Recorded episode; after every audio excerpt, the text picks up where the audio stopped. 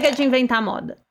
Olá, eu sou Ana Beraldo, sou arquiteta, consultora de estilo e nesse podcast vamos falar sobre moda, estilo, beleza, comportamento e empoderamento, de forma simples, direta e rápida. Rápida? Tá louca? Esse assunto dá muito pano pra manga. Seja sozinha, acompanhada de amigos, influencers ou especialistas, vamos bater um papo sem tabus, regras ou imposições. Então, bora começar que o assunto de hoje vai dar muito pano para manga. Olá, sejam muito bem-vindos a mais um episódio do Pano para Manga.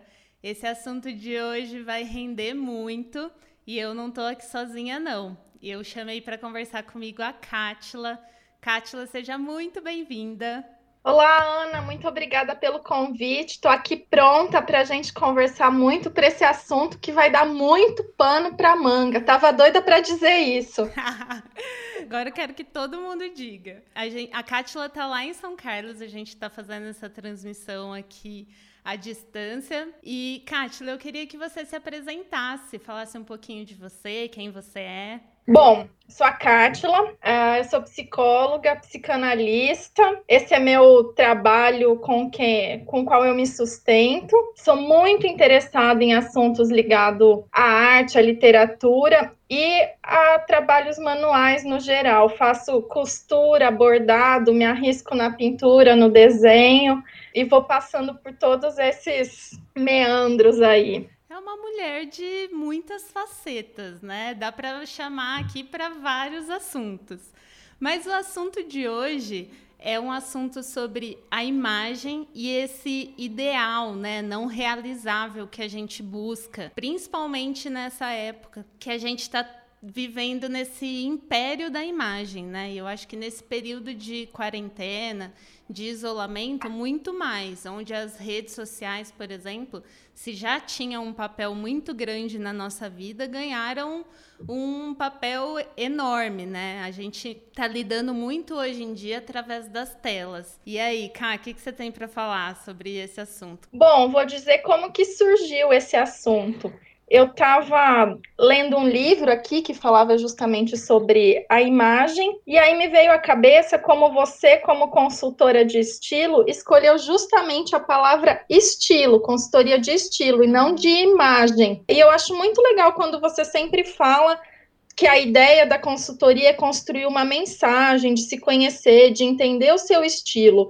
que eu acho que é um processo que ultrapassa a questão da imagem, tem mais coisas envolvidas aí. E aí eu que vou falar para você, assim, me conta um pouco por que é consultoria de estilo e não de imagem. Sim, tem muitas pessoas que falam, né, consultoria de imagem, mas a imagem é algo que depende da outra pessoa, né? É algo externo, é subjetivo. A gente não consegue necessariamente eh, lidar com a perspectiva do outro, com a expectativa do outro sobre a nossa imagem. Então eu não gosto de falar sobre isso porque cada um pode ter uma leitura, né? A gente não tem controle sobre o que o outro pensa sobre a gente.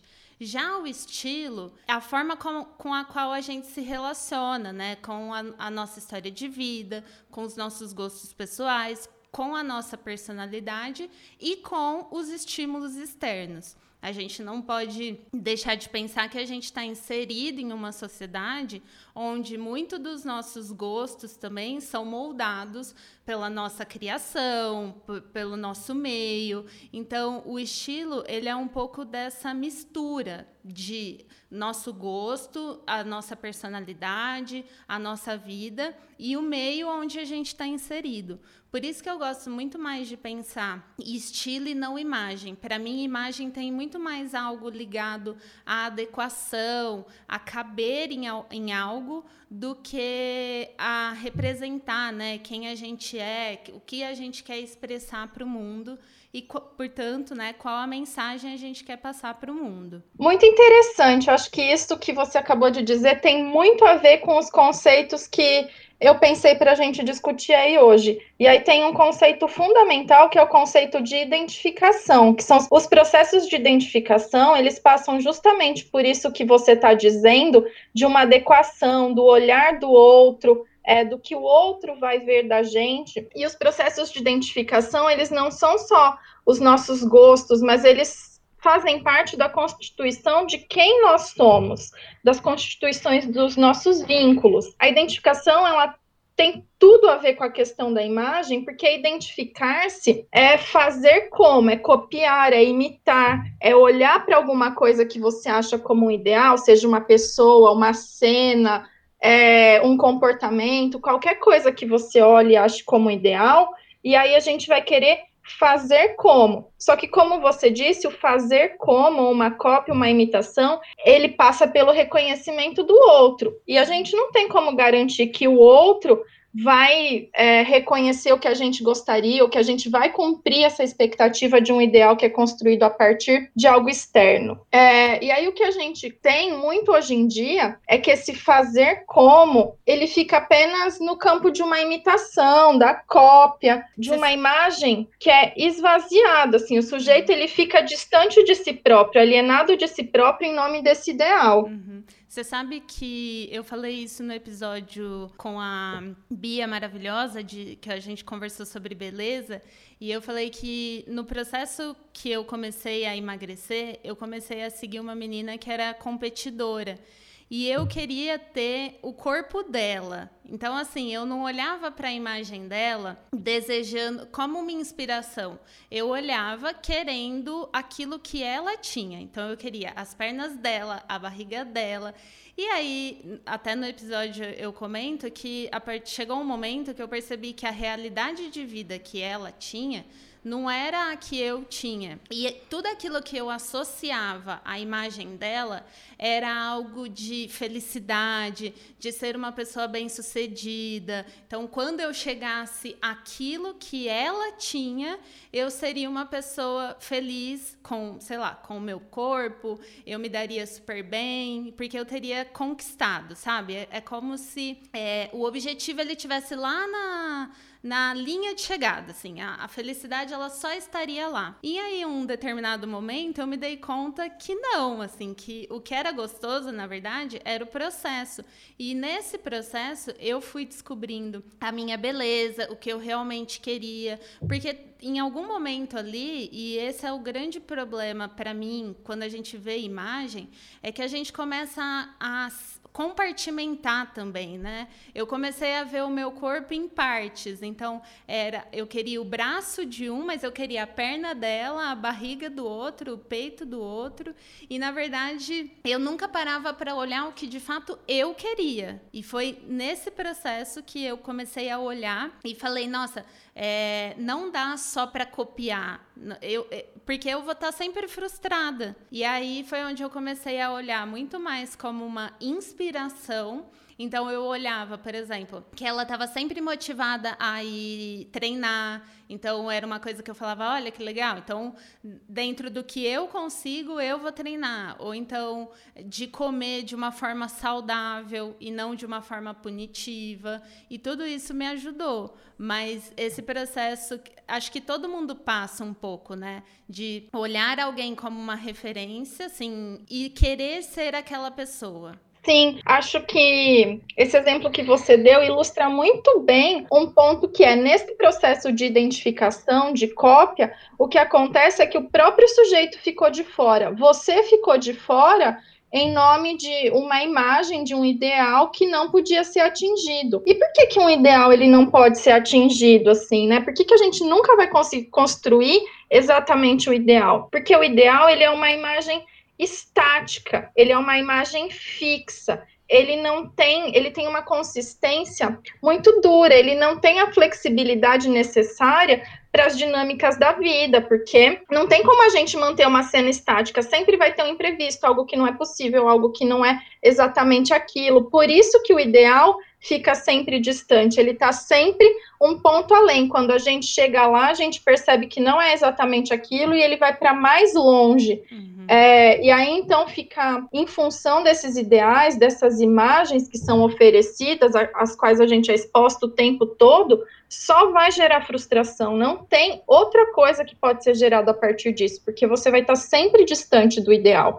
E aí o processo que você contou de se identificando, se identificando e não se identificando ao outro, mas de se reconhecendo, é um processo também de desalienação e de internalização, porque para que exista uma identidade de fato, a construção de uma identidade legítima não é só copiar alguma coisa, mas é internalizar através de processos simbólicos. Você vai entender o que que daquela imagem toda tem a ver com você, como você disse, com a sua história, com o seu contexto, com a sua realidade, com o seu corpo, com a vida que você tem. Não dá simplesmente para transpor de um lugar para outro. É preciso questionar e entender o que que daquilo você pode se apropriar e fazer algo que seja seu. E aí pensando nisso do questionar, o processo de identificação, ele é um processo que não cabe questionamento, porque qualquer questionamento vai gerar a percepção de que a imagem ideal não foi atingida e vai gerar frustração. E isso também está ligado muito, como a gente conversa bastante, né? A moda ela é política, tudo é político. Esses processos de identificação que não toleram a diferença, que não toleram algo é, diferente do que seja uma imagem estática, um ideal, é que estão também na base dos processos de autoritarismo, do fascismo, porque eles são sustentados por esses processos de identificação de um ideal inatingível e que não tolera a diferença. É, então, e essa coisa de querer atingir um ideal, a gente também tem que olhar isso com olhos curiosos, eu sempre falo isso porque aquilo que a gente está vendo e, idealizando é uma parte do que a pessoa quis mostrar, né? Então, principalmente hoje que a rede social ganhou um, uma esfera muito grande, né? Então, Instagram, TikTok, é, tem, tudo aquilo é muito editado, né? É, a pose é editada, aquela foto foi editada, a roupa foi pensada para estar tá daquela forma. Então, agora com vídeos ainda, tem muitos processos de edição e pode ser que aquela pessoa tenha feito aquela foto, você ela esteja com um sorriso gigantesco e passando uma sensação de alegria para você e de fato ela não esteja sentindo aquilo. Eu acho que você como psicóloga pode falar um pouco sobre isso. Como a depressão, por exemplo, ela é estereotipada também dentro do nosso imaginário, né? A gente imagina uma pessoa depressiva sempre triste, sempre prostrada, assim, né? Sempre é... e, e não necessariamente. Às vezes a pessoa vai lá, se arruma, tira uma foto e tá triste, né? Não tá bem consigo mesma também. Então, olhar alguém e querer copiar aquilo que ela tem, não necessariamente a gente quer de fato aquilo que ela tem, mas a imagem que ela está passando. E isso é uma diferença muito grande. Sim, porque as imagens elas são cenas montadas, principalmente se a gente pensar nesse contexto de redes sociais que você falou a gente constrói cenas, imagens para parecer que elas sejam espontâneas, mas ninguém posta uma foto numa rede social, ou pouquíssimas pessoas, ou pouquíssimas vezes postamos fotos realmente espontâneas.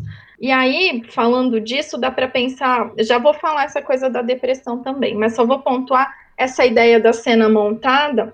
O Lacan, ele chama a imagem de fantasma. É como se fosse um, sabe aquele fantasma de lençol que a gente joga o lençol por cima e fica a forma do fantasma. Mas se você puxa o lençol, não tem nada embaixo, é vazio, é esvaziado. Então, dá para a gente fazer essa comparação das cenas postadas ou das imagens postadas nas redes sociais com esse fantasma.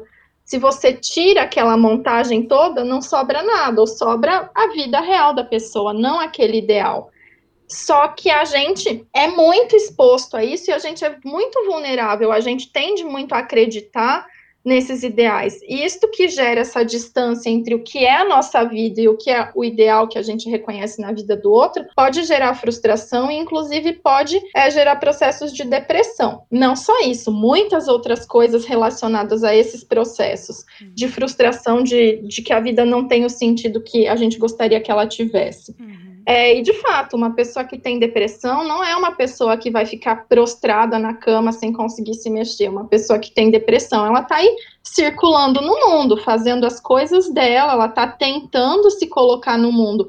Inclusive, quando uma pessoa que tem depressão posta uma foto legal ou posta fazendo alguma coisa legal, não quer dizer que ela esteja bem pode significar que ela esteja tentando realmente ficar bem ou que ela esteja tentando parecer bem. E aí tem um, uma diferença significativa entre o querer parecer bem uhum. e o querer estar bem. Sim.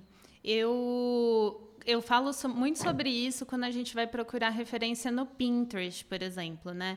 Eu sempre falo, dou dicas no Instagram para as minhas clientes, né? Procurar referência no Pinterest, porque no fim a gente só gosta daquilo que a gente conhece, daquilo que a gente vê, porque se aquilo nem faz parte do nosso universo, não tem como a gente gostar. Só que ao procurar uma imagem no Pinterest, por conta do algoritmo daquele aplicativo, ele te traz imagens muito bonitas, porque ele foi pensado para ser dessa forma. Então, as primeiras imagens que aparecem são imagens de modelos ou de, foram imagens muito bem pensadas. E aí são os melhores ângulos, as melhores roupas, os melhores sapatos, os melhores acessórios. E de fato, aquela imagem chama muito atenção, né? Então, a primeira coisa que eu sempre falo para a gente prestar atenção é que não necessariamente aquela roupa ela se comporta daquela forma quando a gente coloca no nosso corpo.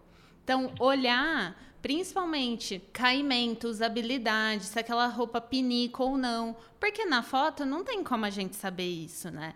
Tipo, se aquela roupa tá incomodando. E aí, por isso que é importante avaliar o tipo de tecido, coisas que são mais concretas quando a gente coloca em nós mesmos. E outra coisa que eu sempre falo para as minhas clientes ou seguidoras prestarem atenção e procurarem é pessoas que tenham um tipo físico parecido com o seu. Olhar imagens de pessoas parecidas com você é importante para tangenciar também, para deixar aquilo um pouco mais palpável. E outra coisa também é olhar a imagem sempre com um olhar não querendo copiar aquilo, mas também tentando entender, como você falou. Então, tentando entender linhas, formas, caimentos, cores. Eu sempre incentivo isso. Olhar essas imagens de Pinterest, de Instagram e tudo mais com um olhar mais curioso no sentido de não querer copiar exatamente aquilo, mas é, querer trazer para você a sensação que aquilo te traz. E eu acho que essa, esse é um exercício complexo também, né? Ele é difícil, ele não é fácil. É um exercício complexo e difícil porque nessa sociedade que a gente vive, especialmente nesse momento, nós somos construídos para buscar os ideais. Então é muito difícil abrir mão de um ideal e entender que é possível construir algo que seja legítimo. Isso passa por um processo de contextualizar aquela imagem, contextualizar a nossa vida, poder historicizar. É, é um processo de construir uma narrativa, de ter uma imagem que não seja vazia, de que uma, uma imagem que seja sustentada por uma narrativa, por uma história, e uma história que seja legítima, que seja a história da nossa própria vida, e não a história que a gente supõe na vida do outro, porque uhum. quando a gente olha uma imagem, a gente sempre supõe uma história, né? A gente supõe que aquela pessoa tá bem, tá feliz, ela é bem sucedida, mas a imagem ela é construída para passar isto. A gente precisa entender que aquela história ela é oferecida pronta para que a gente se convença daquilo. Saber disso é um processo de emancipação, também de desconstrução, mas de emancipação, no sentido da gente poder fazer escolhas mais legítimas e da gente construir uma narrativa é, que seja própria. E não só tentar diminuir a distância entre quem a gente é o ideal, como você disse, assim, de ah, procurar pessoas com corpos mais parecidos que os, com o seu. É, isso é importante, porque os processos de identificação são importantes, mas não é procurar pessoas com corpos parecidos com o seu para que essa distância entre o ideal fique menor e aí você acha que vai atingir. Não tem como atingir este ideal, ele é inatingível. A gente precisa aprender a se desprender do ideal, a não se colocar diante dessas imagens ideais, de se apropriar das imagens é, de uma outra maneira. Uhum. Mas não, assim, a gente não vai se apropriar da imagem para buscar um ideal, mas a, a gente ainda precisa de imagens, né? Me corrija se eu estiver errado. A gente precisa de referências. Talvez seja porque a nossa sociedade tenha se estruturado dessa forma, ou porque somos seres sociais, mas a gente sempre olha algo ou alguém almejando ou desejando ou imaginando. Acho que a, a imagem vem dentro desse processo, né? De, de imaginação mesmo. Tô errada? Não, exatamente isso. Mesmo com essa crítica que a gente está fazendo da imagem, não quer dizer que a gente vai abrir mão da imagem, das identificações. Isto não tem como acontecer, porque a imagem ela tem um processo, ela tem uma função de sustentação da nossa existência, do nosso eu.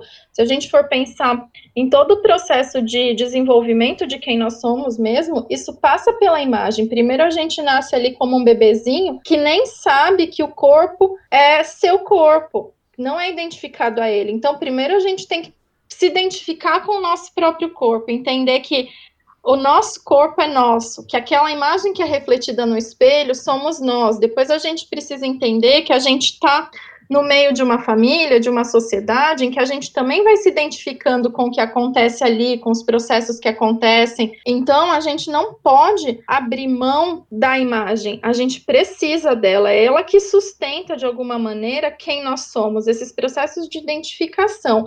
É a partir disso que a gente vai se relacionar com o outro e é a partir disso que a gente vai se relacionar com o mundo. Só que não dá para a gente esperar que a imagem atue sozinha, assim, aquela imagem estática, vazia, ideal. A imagem, ela é uma das partes envolvidas nesse processo. A outra parte é um processo simbólico, é um processo de construção de uma narrativa, de construção de uma historicidade. A gente não pode abrir mão da historicidade. E uma imagem, ela não porta isto sozinha. Isso é um processo de construção. Eu acho muito legal você falar de ser um processo de construção, porque é a forma como eu é, identifico também a questão do estilo. Porque muitas vezes eu vejo as pessoas me procuram ou falam como se quisesse achar um estilo e achar que a vida estaria resolvida, sabe? Ou então, mesmo esses programas que a gente vê, né, de Esquadrão da Moda, que fazia muito sucesso, então a pessoa passava por um processo muito rápido ali, todas as roupas delas eram jogadas fora, ela ganhava um guarda-roupa novo e o programa terminava dando a sensação que aquela pessoa estava muito melhor, que ela tinha se encontrado e que ela estava muito bem resolvida. Para mim, pelo menos, é uma puta de uma mentira, porque na verdade é, não existe um guarda-roupa ideal.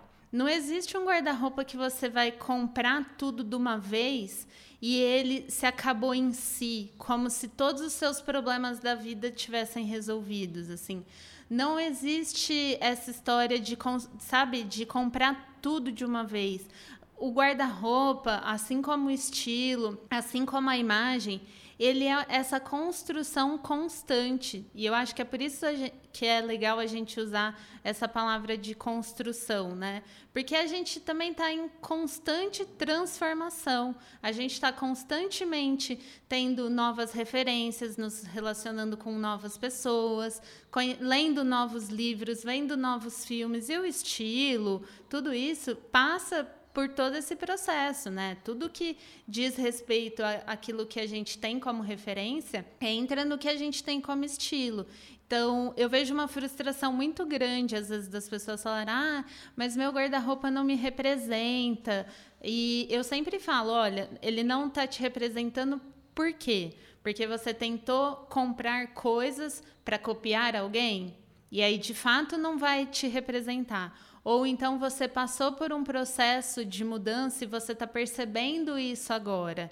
E aí também identificar qual foi essa mudança, o que faz parte da sua realidade agora e ir construindo esse guarda-roupa. Eu acho que a gente se desvencilhar dessa ideia de não ter um guarda-roupa ideal, a imagem ideal, o corpo ideal. Quanto mais a gente se desvencilhar dessa história de um padrão, mais a gente vai conseguir de fato se conectar com a imagem que a gente quer passar, né? Para o mundo. É, você falando agora desses programas de Esquadrão da Moda e todos esses que, que se parecem, é, para mim não é só uma mentira, é uma violência, porque é muito violento você ir lá e tirar da pessoa algo que de certa maneira ela foi construindo ao longo da vida, você dizer para ela que está errado, sem tentar entender como ela chegou naquilo, o que que aquilo diz para ela, o que que ela estava querendo dizer com aquele guarda-roupa que ela tinha, e aí você oferece um guarda-roupa pronto que não necessariamente condiz com a realidade, com a história, com quem aquela pessoa é. E isto é vender um ideal mesmo, assim, está aqui, é pronto, é estático. E aí o outro ponto que você falou da construção, é muito importante levar em conta que a gente está sempre em construção e transformação. Nossa vida é dinâmica, ela não é estática, porque acreditar que em algum momento as coisas vão estar prontas, que eu vou ter um guarda-roupa perfeito, pronto, fechado, é acreditar no ideal. É, a gente precisa entender que este momento nunca vai chegar. É preciso abrir mão desta ideia de que em algum momento as coisas vão estar prontas, fechadas, definidas. Não, estamos em constante mudança, modificação, em constante transformação. Daria até pra gente pôr aquela música do Raul Seixas aqui agora, da Metamorfose Ambulante. Ela corresponde bem a isso. Pra gente aqui. Prefiro ser essa metamorfose ambulante. Eu prefiro ser essa metamorfose ambulante do que ter aquela velha opinião formada sobre tudo. O que, que a gente pode fazer, cá, para não ficar com essa sensação sempre de, de vazio, né? De, de não conseguir e alcançar esse ideal. Porque, no fim, acho que a gente chega à conclusão que somos seres incompletos, né? E acho que lidar com isso talvez diminua nossa, esse sentimento de frustração. Eu acho que a gente precisa entender todos os processos. É, ninguém precisa ser historiador, sociólogo, nada disso, mas a gente precisa entender esses processos que estão acontecendo na nossa sociedade agora. A gente teve uma mudança muito significativa com o advento das redes sociais, assim, do estatuto da imagem. Você até no início disse, né, um império da imagem. Uhum. Acho que é isso mesmo que a gente está vivendo. A gente começou a ter relações que são muito intermediadas pela tela, que também é uma imagem. Uhum. É, a gente tem novas formas de consumo nós estamos ali fazendo outras coisas e são nos oferecidos, são nos oferecidos produtos, propagandas, links patrocinados e tudo isso é, vai sendo construído a partir da nossa relação com a rede. Então, a, as redes sociais elas vão oferecendo para a gente um ideal cada vez mais próximo daquele que a gente imaginou, porque o algoritmo começa a identificar esses padrões. Uhum. E se a gente pensar é, por exemplo, na própria rede social há uma mudança. Assim, o Facebook era uma rede social em que a palavra ainda tinha muito valor, né? Você não postava uma imagem, você postava um textão, ou você Sim. até colocava uma imagem, mas era a palavra que tinha valor ali. E aí a gente vai passando para redes sociais que cada vez mais abrem mão da palavra e focam na imagem, o Instagram, o Pinterest, o próprio TikTok, que aí são vídeos também, mas são redes sociais que abrem mão da palavra, da narrativa, em nome da imagem. Isso acho que provoca um esvaziamento maior. Eu acho que o que a gente pode fazer é não esquecer que nós não podemos abrir mão do que é simbólico, do que é uma narrativa, e que é uma narrativa própria e que existem esses mecanismos todos que tentam nos vender imagens que são vazias, que são padronizadas, com as quais a gente se identifica, porque o algoritmo proporciona isso. Uhum. Acho que a gente precisa tomar um distanciamento disso e começar a se perguntar. Eu acho que o lance é sempre se perguntar, nunca tomar uma decisão muito impulsiva, nunca acreditar muito no que a gente está vendo, de perguntar por que, que isso está aparecendo para mim. Uhum como que isso chegou até aqui? Será que isso é algo que eu quero ou, que está, ou ao qual eu só estou sendo exposta, exposto? E aí vou até dizer, outro dia eu estava no meu Instagram e aí apareceu uma calça verde maravilhosa, e aí na hora eu já pensei, poxa, eu preciso de uma calça verde, preciso dessa calça verde. Sim. E é isso, a gente passa a acreditar que a gente precisa daquela, porque é claro que não estava só a calça verde, estava uma modelo linda, com uma foto maravilhosa, e aí não era a calça verde que eu queria, era aquela imagem que estava passando.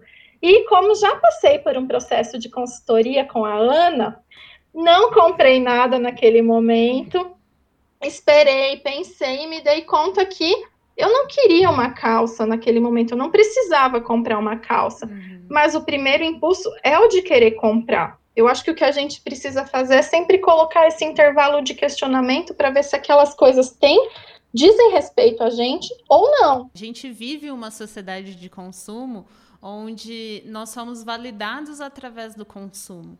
Então, esse bombardeio de informações que a gente tem, né, principalmente agora de anúncios patrocinados e tudo mais, é, faz a gente pensar que a gente vai ser validado quando a gente consome. E isso foi estimulado durante muito tempo. Então, quem, quem não desejou ter guarda-roupas daqueles closets enormes e ter um, um milhão de opções, e hoje a gente já se deu conta que, ou pelo menos está tentando né, se dar conta, que na verdade ter um monte de roupa e ter um monte de peça não necessariamente vai é, solucionar sua vida, não necessariamente vai te deixar uma pessoa mais feliz. Pelo contrário, se aquilo te trouxer dívidas, por exemplo, vai te trazer muito mais. É, preocupações do que alegrias, né? Talvez uma é, alegria imediata e depois uma preocupação.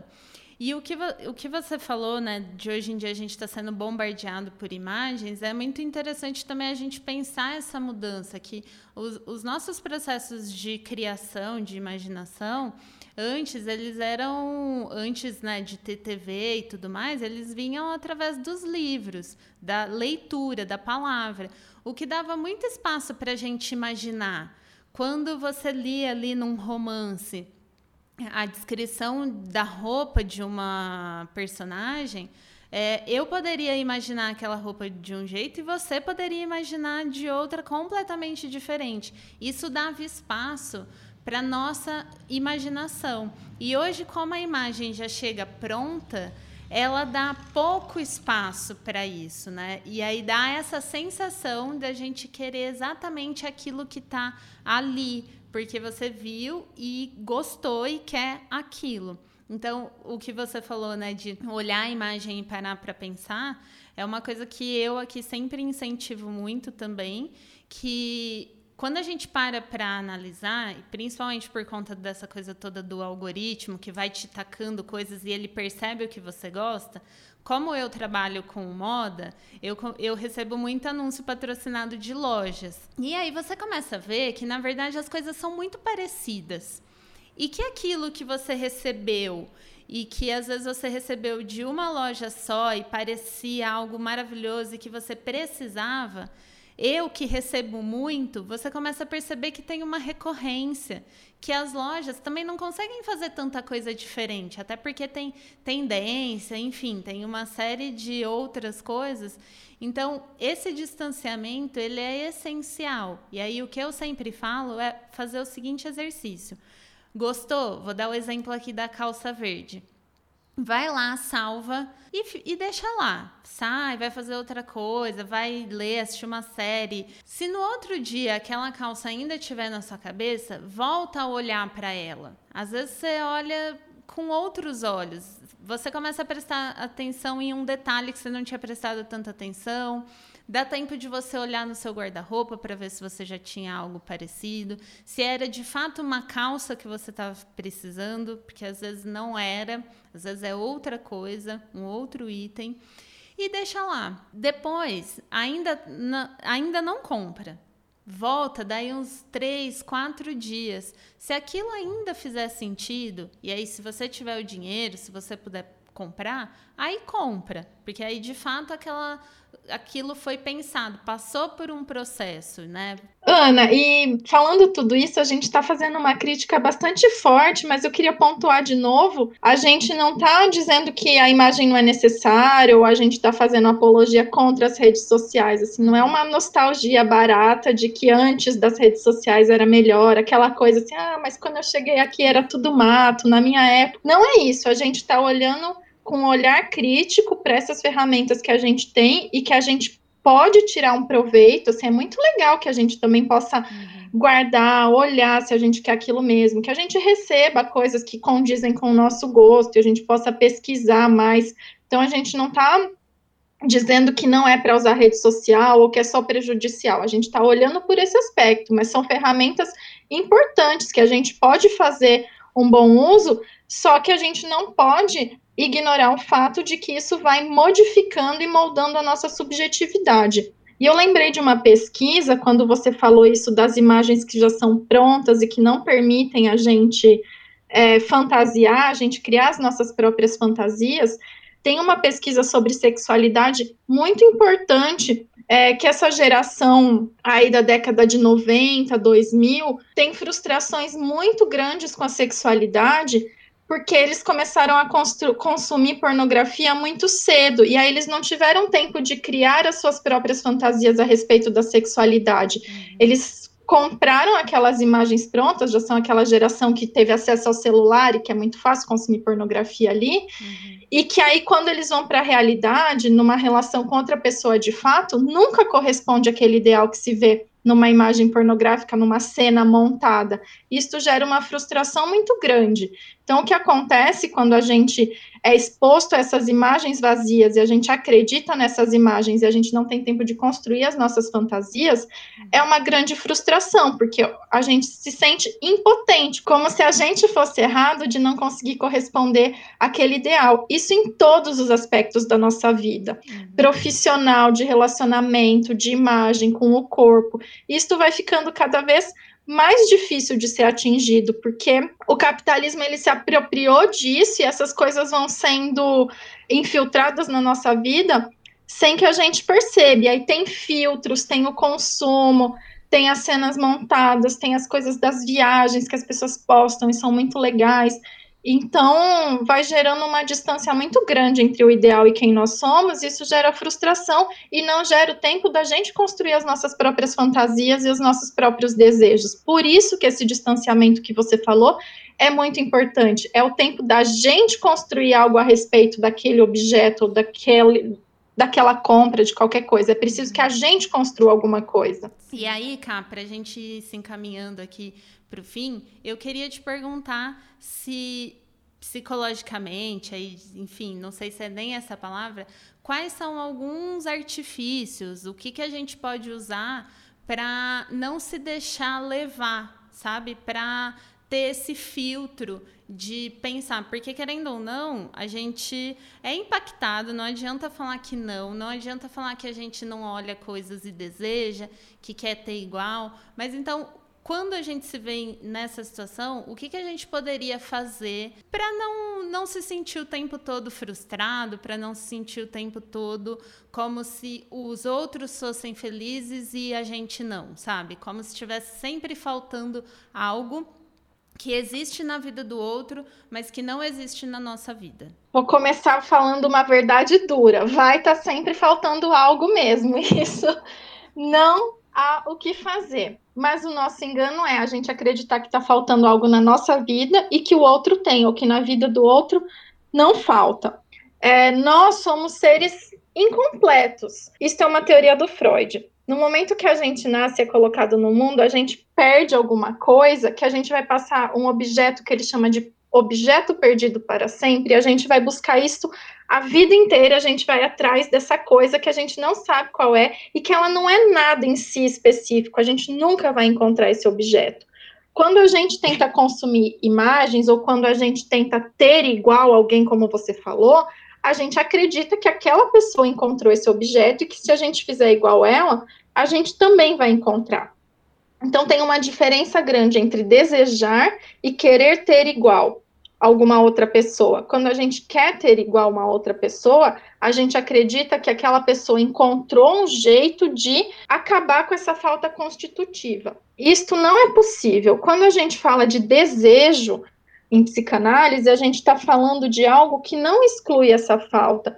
O desejo, ele é ao mesmo tempo o que é o motor da nossa vida é porque a gente deseja que a gente faz coisas, mas ele é ao mesmo tempo o que nos causa angústia, porque é justamente porque falta alguma coisa que a gente se movimenta na vida. Se a gente tivesse tudo, se a gente tivesse essa imagem completa, a gente não teria mais por que se movimentar na vida. Uhum. Então, isto que falta e que vai continuar faltando para sempre é o que faz a gente se movimentar na vida. O desejo, ele é o motor, ele é movido à falta. Então precisa faltar alguma coisa. O que não dá é para a gente acreditar que um dia a gente vai ter essa coisa. A gente vai estar tá sempre num caminho, nunca vai chegar a algum lugar. E aí é como se a gente pudesse sair desse lugar de impotência, em que a gente fica supondo que a gente precisa de alguma coisa, e identificar o que tem de impossível nas coisas. Tem coisas que são impossíveis, por exemplo, ser um ser completo é uma coisa impossível. E como a gente faz isso? A gente faz isso justamente construindo uma narrativa para a gente mesmo, entendendo o que, que é importante para a nossa vida, o que, que a gente quer, o que são os sentidos que são significativos para a gente, uhum. é, não se deixando tomar por essas coisas. É muito difícil fazer isso mesmo, mas eu acho que esse exercício que você falou de tomar um distanciamento, esperar a coisa assentar e pensar depois de um tempo, é uma forma de, de tomar esse distanciamento. E tá atento, assim, que rede social é muito legal, mas aquilo ali é um produto, na verdade, Vou fazer uma recomendação. Tem aquele documentário Dilema das Redes. Não sei se você já assistiu. Para quem não assistiu, Assisti recomendo. E acho que tem uma frase lá muito interessante que ele diz: se você está consumindo alguma coisa, se você está consumindo um produto e não está pagando, você é o produto. Eu acho que a gente não pode perder nunca essa dimensão que nós estamos ali é, como produtos e a gente precisa sair desse lugar. A gente precisa aprender a, a ser consumidor e a ser um consumidor que escolhe o que vai consumir. Uhum. É, eu acho que aqui do meu lado, né, como consultora de estilo, o que eu falo, eu uso muito a imagem como referência, né, enfim, para a gente é, até pautar novas possibilidades, como eu já falei aqui, a gente não consegue gostar daquilo que a gente não conhece. Então, olhar imagens é um processo interessante para co conhecer coisas novas e se possibilitar viver coisas que talvez você queira e não, não conhecia, assim, aquele recurso em si. Mas o que eu sempre falo para prestar atenção é não tentar copiar aquela imagem, mas extrair dela a mensagem que ela está querendo passar. Então, como que a gente faz isso? Olhando quais as cores aquela pessoa está usando. Então, as cores comunicam muito. Então, são cores vivas, festivas, alegres, ou são cores mais neutras, escuras? São acabamentos opacos ou são acabamentos brilhantes? São cores profundas, né? Com quase chegando próximo ao preto, ou são cores vibrantes com muita intensidade? Que jeito é aquela roupa? Ela tem um, ela é um tecido mais fluido, né? Um tecido molinho que tem um, uma certa é, uma certa fluidez mesmo, ou é um tecido mais rígido, duro? Tem linhas retas ou são linhas mais orgânicas, né? Mais formas diferentes em questão de estampa, são, é um tecido muito estampado ou não tem estampa, ou se tem estampa, é uma estampa mais diluída também, como se fosse uma aquarela, ou é algo geométrico, com formas definidas, ou acessórios também, acessórios grandes, acessórios pequenos de formatos é, também geométricos ou algo de um universo mais fantástico, né, com formas animalescas, sei lá. Sapatos também, sapatos delicados ou então sapatos mais modernos com toques mais geométricos ou então sapatos com com um peso visual grande, tudo isso compõe a imagem. E quando a gente olha para a foto, né, para a imagem, com esse olhar mais curioso, tentando entender o que tem ali por trás, é uma mistura. Às vezes a pessoa misturou então um sapato pesado com um tecido mais fluido, né? Então ela misturou algo que vem de um universo mais romântico, delicado, mas com um sapato que traz uma sensação de força.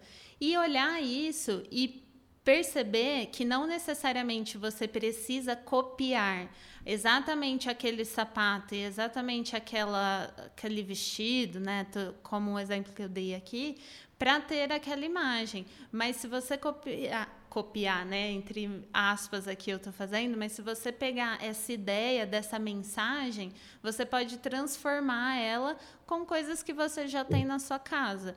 E aí não necessariamente você é, precisa consumir, né, para coisas novas e tudo mais, mas você consegue até criar aquilo com o que você já tem e ver se de fato aquilo faz sentido para você.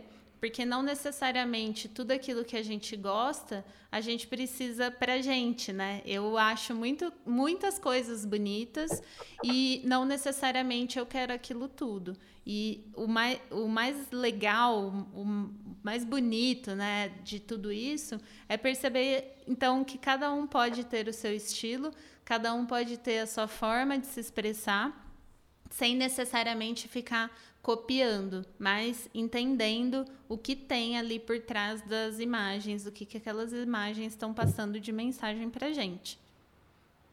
Muito legal, Anne. E aí, para complementar só isso, o que você disse, é pensar que aí a referência para a construção disso é o próprio desejo da pessoa, é o que ela gostaria de usar, o que ela se sente bem, o que ela acha bonito, o que ela é, quer passar como mensagem e não a expectativa do outro. Então tem uma mudança de referência e a referência passa a ser a própria pessoa e não o olhar do outro ou a expectativa do outro. Eu acho que essa é uma mudança relevante também, que todo esse processo que você acabou de descrever aí proporciona também para que você mude essa referência. Ela não é mais centrada no outro, mas ela é centrada em si mesmo. Arrasou. A gente termina aqui esse episódio porque não tem mais nada o que falar depois disso. Cá, muito obrigada. Eu adorei a sua participação aqui.